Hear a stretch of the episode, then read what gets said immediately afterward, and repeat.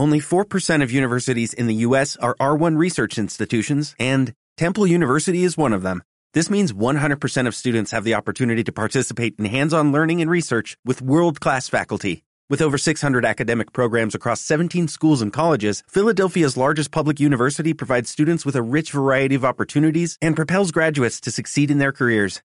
Temple University. Schedule a campus tour today at admissions.temple.edu/visit.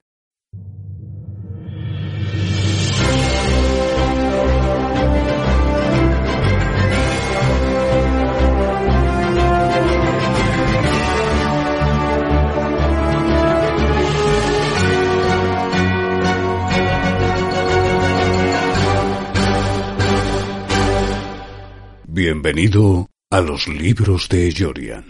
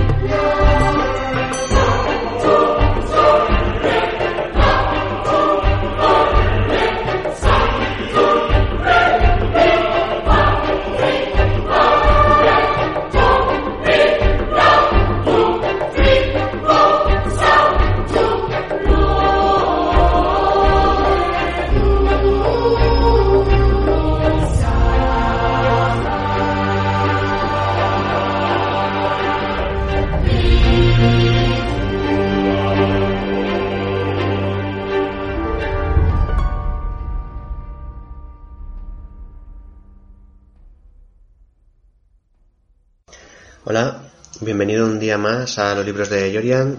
Hoy voy a hablar de una película de terror, la película Ash de 2019 de Jordan PL, Ash o Nosotros. Esta es una película que desde que vi anunciada en la televisión tenía muchísimas ganas de ver. Eh, la he visto por primera vez ahora para, para hacer el, podcast. Y tiene una imagen absolutamente terrible. Es, en mi opinión, una imagen que alcanza una potencia devastadora en cuanto a lo perturbadora que es. Y también tengo la sensación de que, digamos que toda la película ha sido construida alrededor de esta imagen. Y es una, escena en la que, bueno, se trata de una familia eh, que han ido a veranear a la playa un sitio donde la mujer iba de niña y que hacía tiempo, años que no iba. Ella recuerda una, un suceso en el que se perdió en un laberinto de espejos y de repente se encontró con una imagen de sí misma, pero que estaba vuelta. No, no se concordaba con lo que estaba ocurriendo. Y de pronto cuando esa imagen se gira tiene una mirada demencial, una sonrisa mm, enloquecedora. Y, y, eso es lo que ocurrió en el pasado. Ahora en el presente vemos cómo están en la casa, se, de repente se va la luz, la mujer se asusta porque tiene muy vividos todos esos recuerdos y se acerca a la hija y dice, hay una familia en el jardín. Y cuando se asoman al jardín ven una familia y, esa es la, imagen devastadora porque están todos cogidos de la mano de una manera muy antinatural enfrentando la casa la silueta de cada uno de ellos recuerda a cada uno de los que están viviendo en la casa y, parece algo muy muy extraño. Es como que se tienen que enfrentar a sus dobles o de alguna manera sus dobles están ahí. Y no sabes si es una especie de aparición fantasmal, espectral o es algo más materialista, si, si ellos eh, existen de verdad físicamente. Y ese momento de la película te despierta muchísimas dudas y te mantiene en una, un estado muy, muy, de muchísima inquietud. Para mí, este es el momento álgido de la película. Es mm, muy buena. Debo decir que es muy buena, pero este es el momento álgido y es, y es casi al principio. A partir de ahí, digamos que poco a poco a medida que se va desvelando lo que el misterio que hay y eso como toda buena película de terror americana que son hiperracionalistas para manejar el terror y que todo lo tienen que explicar, todo lo tienen que enfrentar y todo lo tienen que vencer. Digamos que mm, consiguen una vez más lo que consiguen en, en muchísimas de sus producciones, por no decir en casi todas, que es que al final le quitan toda la sustancia del miedo y se acaba convirtiendo en una película de acción de lo que suele ocurrir con el cine americano de terror. Aquí vuelve a ocurrir lo mismo. El planteamiento es extraordinario. Si hubiera habido la suerte de que hubiera un director, digamos, con una mentalidad más, más oriental, podríamos decir, que mantiene el misterio hasta el final, no tienen por qué explicarte nada, sino simplemente te van perturbando la, mente con imágenes hasta el último momento, pues quizá mantendría ese terror, o sea, nos haría recordar la película después. Pero esto, yo salvo, salvo esta imagen, no creo que, que la vaya a recordar. Bueno, digamos que esta imagen, estas personas de repente entran en la casa y parece que la película va a tratar sobre el género de, de secuestros caseros, porque atan a la mujer y empieza una, imagen, una escena de violencia y demás. Y digamos que la, la película está construida para que el espectador vaya tomando, haciendo una toma de conciencia de qué es lo que está ocurriendo y esa toma de conciencia se lleva a tres niveles, son tres escalones. El primero es el nivel en el cual la familia encuentra a, esta otra familia, que somos nosotros o son ellos, pero como muy perturbados, muy enloquecidos, una mirada muy antinatural, unas sonrisas demenciales que se cuelan en su casa y que se intuye, no voy a hacer spoiler de, casi nada porque no me gusta, pero el espectador intuye pronto que la finalidad de estas personas es suplantarlos y para, que para suplantarlos deben asesinarlos. Esto es lo que el espectador intuye. Después lo que sea y será otra cosa. La segunda secuencia, el segundo momento de, conciencia que ocurre durante la película, es cuando los, los, personajes, los protagonistas, descubren que no es algo que les ha ocurrido solamente a ellos, sino que es una, una escala global. Digamos que, al parecer, cada persona se ha encontrado con su doble esa noche, que su doble ha intentado con más o menos éxito suplantarle y, esto implica acabar con él. Estos dobles eh, aparecen con una especie de mono naranja y unas tijeras largas. El hecho de la tijera es un poco perturbador. Que los asesinatos se produzcan con una tijera es un poco extraño, pero además que todos vayan uniformados y equipados igual también lo es. Y ahí ya, digamos que parece como una especie de mm, imagen del apocalipsis. Y se hubiera quedado todo en el primer escalón, habría sido una película asombrosa. Y se hubiera quedado en el segundo, bien trabajado, también. Es como una especie de apocalipsis en que hay que sobrevivir, no hace falta explicar nada. A partir de aquí se puede convertir en una especie de película, digamos, de género apocalíptico, con una especie de variante extraña de los zombies, aunque no fueran zombies para nada, pero el motivo sí que sería algo parecido. Especie de criaturas que parecen ciertamente deficientes, eh, esas, esas expresiones faciales, la peculiaridad del uniforme y del arma, bueno, pero podría ser una película un poco de ese género. El problema para mí es cuando llega al tercer nivel de conciencia a que nos someten durante la película, que es la americanada clásica de la explicación. Pues cuando nos explican qué es, cuál es el misterio de todo ello y por qué ha sucedido, eh, pues llegamos a la conclusión de que no nos creemos nada. Digamos que la historia ya ha pasado de ser inquietante, medio plausible, a ser una absoluta locura, mm, imposible. Eh, debo decir que yo cuando hablo de plausible no es algo que me creo, sino algo que según las condiciones que se muestran en la película podría ser. Es decir, si existen los zombies, si existe el apocalipsis y existe un grupo de supervivientes, me creo que ese grupo de supervivientes estén en un entorno estéril buscando alimentos y escapando de los zombies. Eso es plausible. No es posible, no es creíble, pero es plausible según las condiciones que nos han aportado, la información que nos han dado en la película. Sin embargo, en esta película eh, peca de algo que para mí es muy grave y es que no es plausible porque con los datos que nos dan, con la información que nos dan, eh, lo que está ocurriendo no puede ser. Incluso no puede ser, aun considerando que hubiera datos que no nos hubieran dado, porque según la explicación es imposible que hubiera tantos dobles, es imposible que hubiera tantos monos, es imposible que hubiera tantas tijeras. En definitiva, es imposible que hubiera sincronizado un ataque así. Es decir, que pasa de ser una película muy inquietante a ser una película que no nos creemos. Por suerte, eh, la película tiene dos, dos secuencias, digamos. Una que es de bastante miedo, que es la que ocurre al principio, y la segunda es de acción, tal y como decía en este tipo de, de películas americanas. Pero, como decía, por suerte, el miedo está muy bien tratado en la primera parte y la acción está muy bien tratada también en la segunda parte. Por lo tanto, aunque no, yo no diría que es una película de miedo, al menos del estilo que me gusta a mí, que es de miedo desde el principio hasta el final. A la mitad de la película, digamos que este valor ya se ha perdido, pero sí que es una película muy buena dentro del género o el subgénero americano, eh, tan racionalista. En cuanto a los personajes, Voy a empezar por Adelaide. Y es un personaje que está muy bien escogida la actriz para una película de miedo.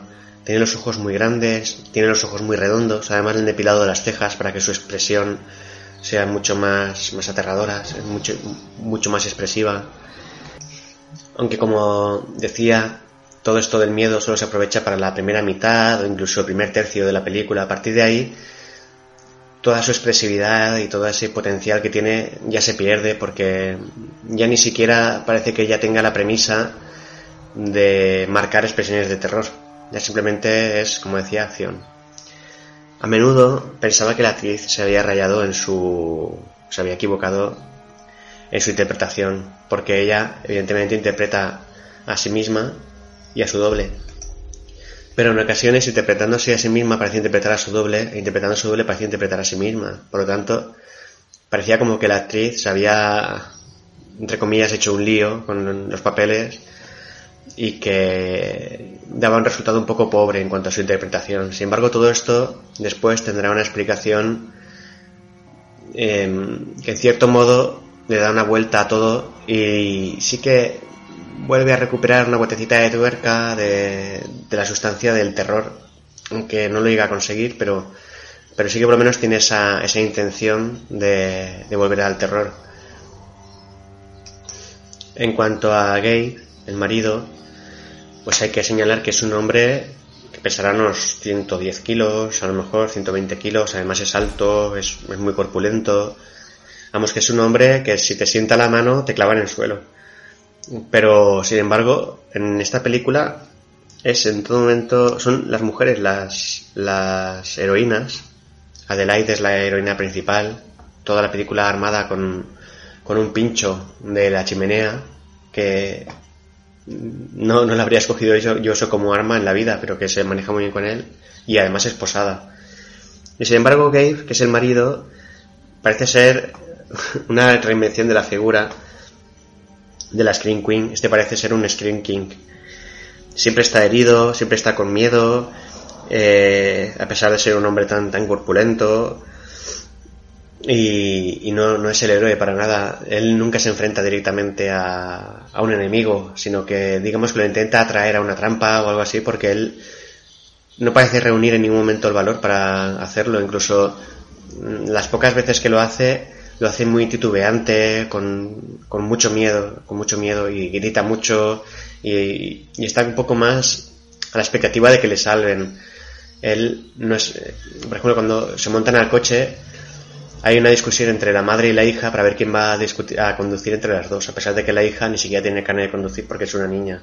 Pero él está en un segundo plano constantemente, está de copiloto y como mucho advierte que, eh, en su opinión, debería conducir la madre porque es la mayor pero participa en muy poco. Eh, incluso yo creo que tiene más carisma su doble, a pesar de ser una especie de. de. de doble retras, retrasado y, y, carnicero. Yo creo que tiene más, más carisma el doble que él, incluso en la película. No es que el actor sea malo, ni mucho menos, es el tipo de, papel que se ha buscado, que la heroína sea, sea ella, y, y, por lo tanto el hombre en este caso queda como muy relegado a un papel muy, muy secundario. Yo creo que el papel de él es un papel realista. Yo creo que cualquiera en su situación, eh, digamos que pensaría más en su supervivencia que convertirse en un héroe y salir por ahí a, cargarse dobles o cargarse zombies, ¿no? Yo creo que eso sería lo natural. Entonces, en este caso tenemos un papel natural, que sería el de él, y el papel de, de heroína, que es el de ella.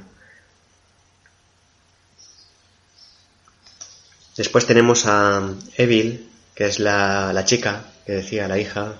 Es muy expresiva, no tiene ese rostro tan tan, tan favorecido para, para, una película de terror, pero sin embargo sí que es muy expresiva, sobre todo es muy expresiva como doble, como doble es muy inquietante. Y es un personaje que vemos que al principio de la película se comporta como una niña miedosa, igual que su hermano.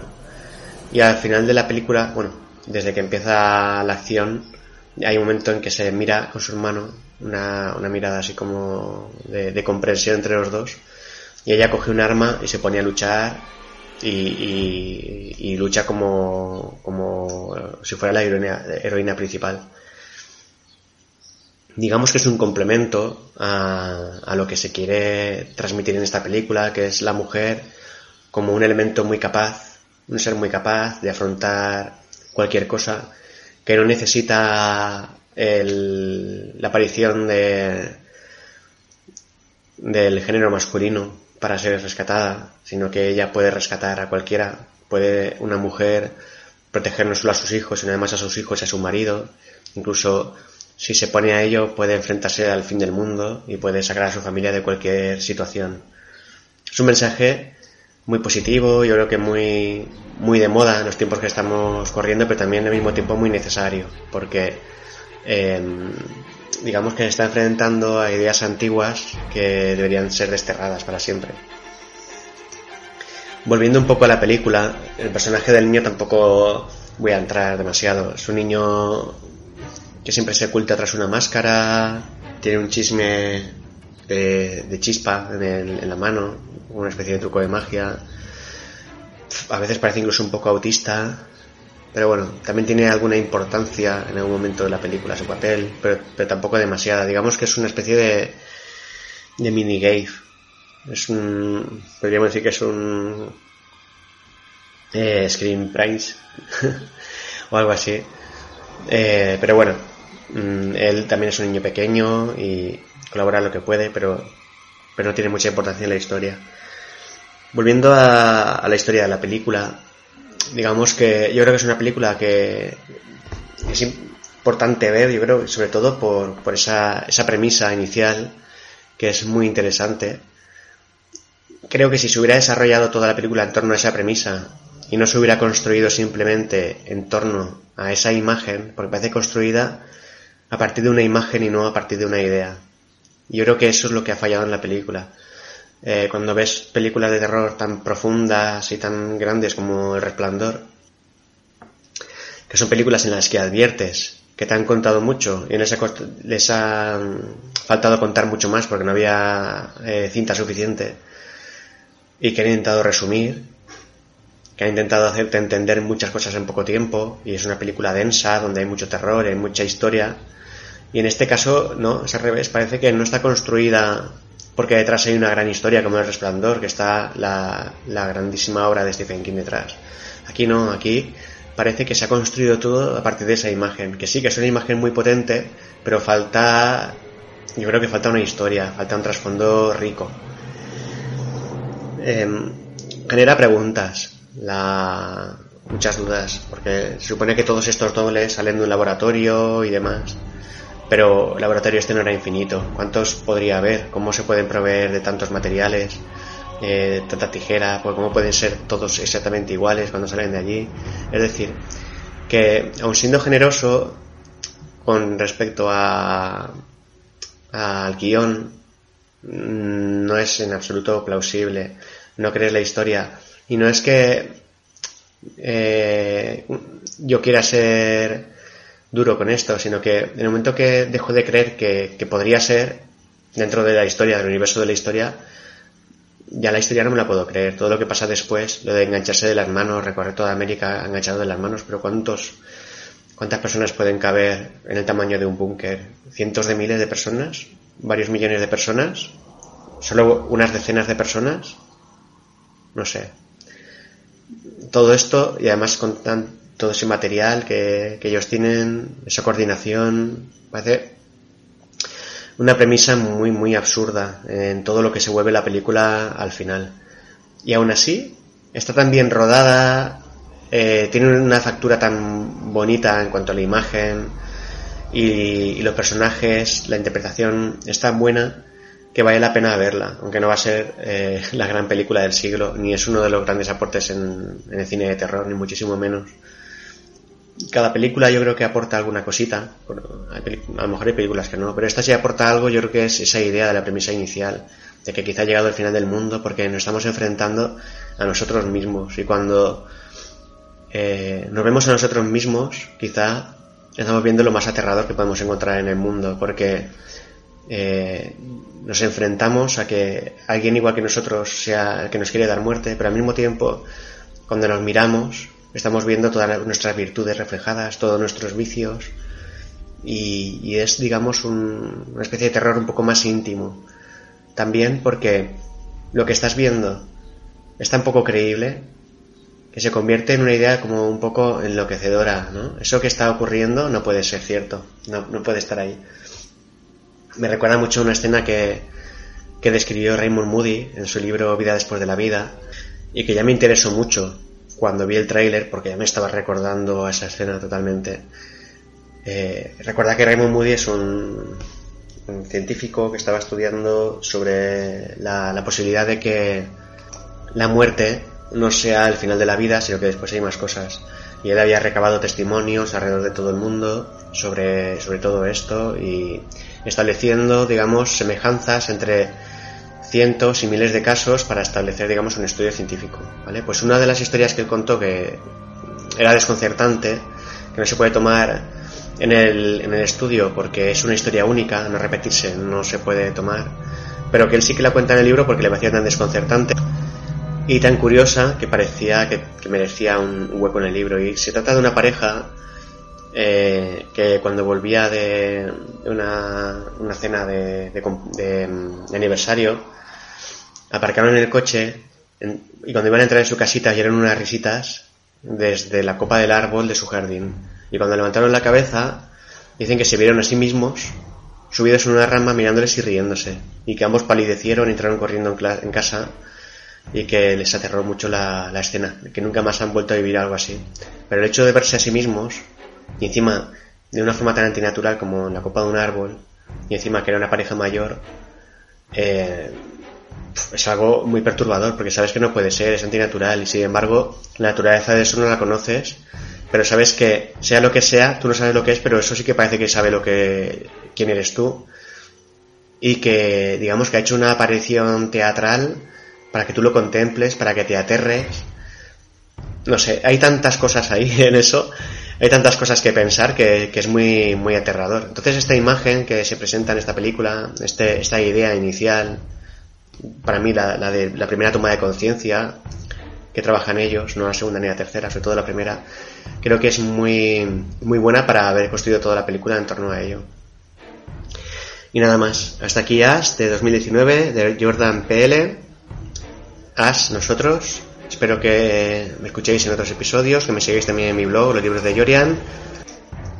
Y nada más, muchas gracias y hasta pronto.